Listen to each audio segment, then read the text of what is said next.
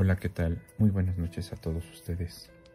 El día de hoy, antes de comenzar con el episodio, quiero dar un agradecimiento muy especial a todas esas personas que se han tomado el tiempo de, escuchar los relatos que aquí se comparten, a esas personas que se han dedicado a tomarse un tiempo y dejarnos un comentario, un like, una suscripción.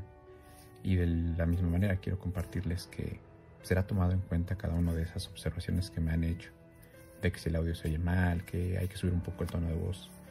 Esto a fin de que puedan tener realmente una experiencia muy amena y puedan disfrutar de la mejor manera los relatos que aquí se comparten.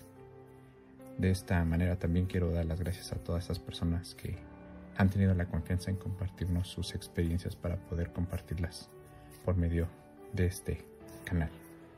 el día de hoy eh, también quiero, quiero compartirles una experiencia más esta nos la comparten desde República Dominicana, Santo Domingo en particular, a quien les mandamos un, afectuoso saludo. Es una persona que nos comparte una experiencia que le ocurrió a su mamá.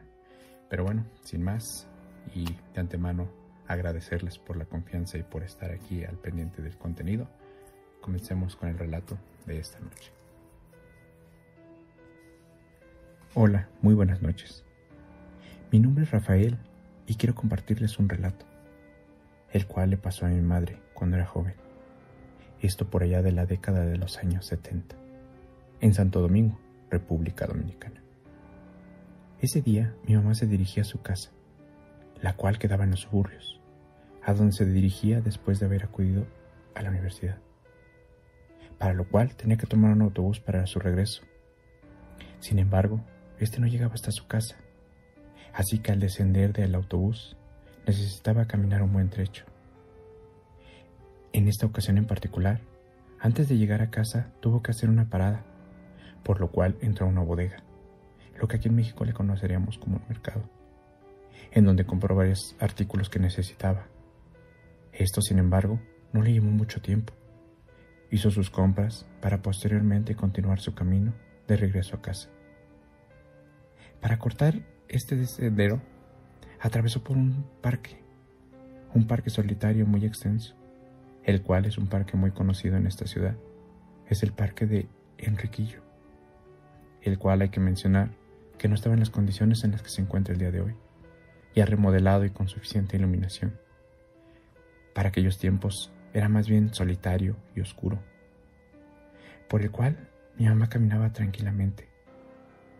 Caminaba tranquilamente cruzando aquel aquel largo parque. De repente, pudo escuchar a sus espaldas un ligero tono, un silbido, muy lento y despacio. Cabe mencionar que esta época era la época de otoño y el viento soplaba fuerte, trayendo hacia ella ese sonido, tan clara y nítidamente. Pero ante ello, no se detuvo, no volteó a mirar mi madre simplemente lo ignoró y siguió caminando, pero esta vez apretando un poco más el paso.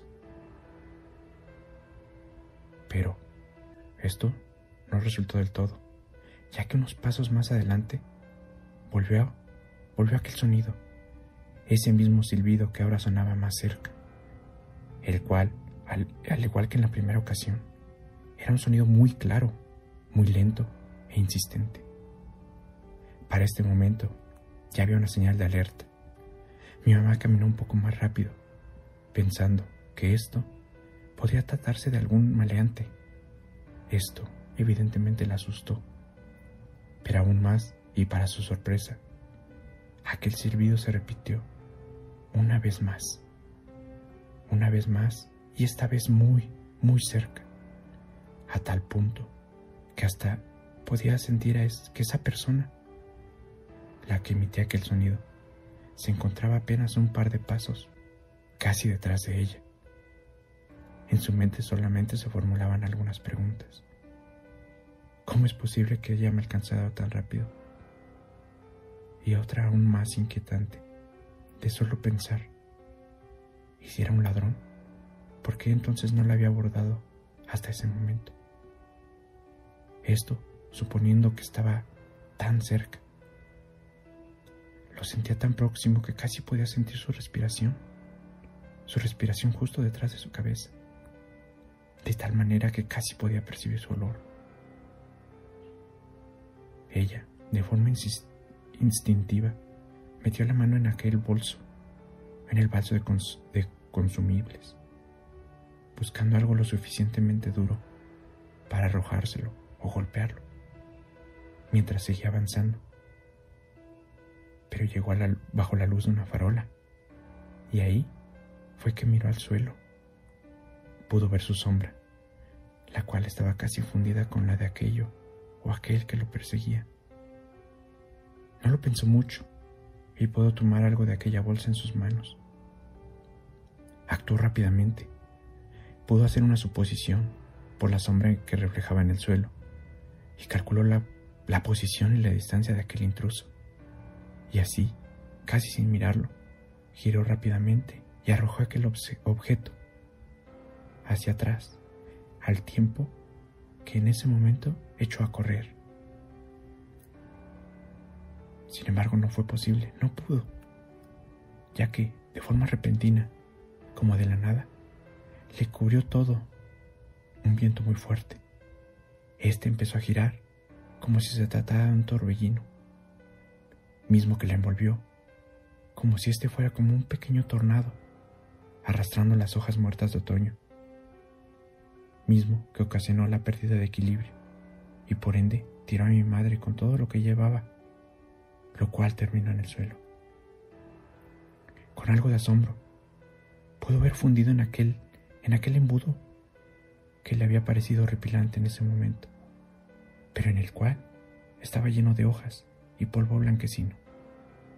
Pero en medio de este, en medio de este pequeño remolino, pudo ver cómo se retorcía una sombra, una sombra totalmente negra, de la cual se emitían horripilantes sonidos, unos sonidos que parecían gruñidos, gruñidos como si se tratase de un, de un animal atormentado que gritaba totalmente furioso. Se quedó atónita. Esto sucedió solo por unos instantes, hasta que la sombra se diluyó dentro de la torbareada y se perdió en el espacio, en medio de la oscuridad de la noche. Se quedó ahí, viendo, atónita, únicamente viendo cómo se alejaba hasta que ésta se perdía de vista entre las sombras, hasta perder por completo de vista de mi madre. Lo último que escuchó fue un perro aullar en la lejanía. Mi madre en ese momento se levantó asustada y un poco adolorida, adolorida de aquel golpe al caer, sin siquiera lograr comprender lo que había sucedido. La única marca quedó en aquel lugar al ver el piso aquello, aquello que le había arrojado, una recipiente de sal. Un poco aturdida, se levantó y empezó a caminar nuevamente. En esta ocasión, ya no se detuvo, no volteó hasta llegar a casa, simplemente preguntándose qué era aquella cosa, aquella cosa que la había tirado en aquel parque, aquella cosa que se perdió en la oscuridad de la noche.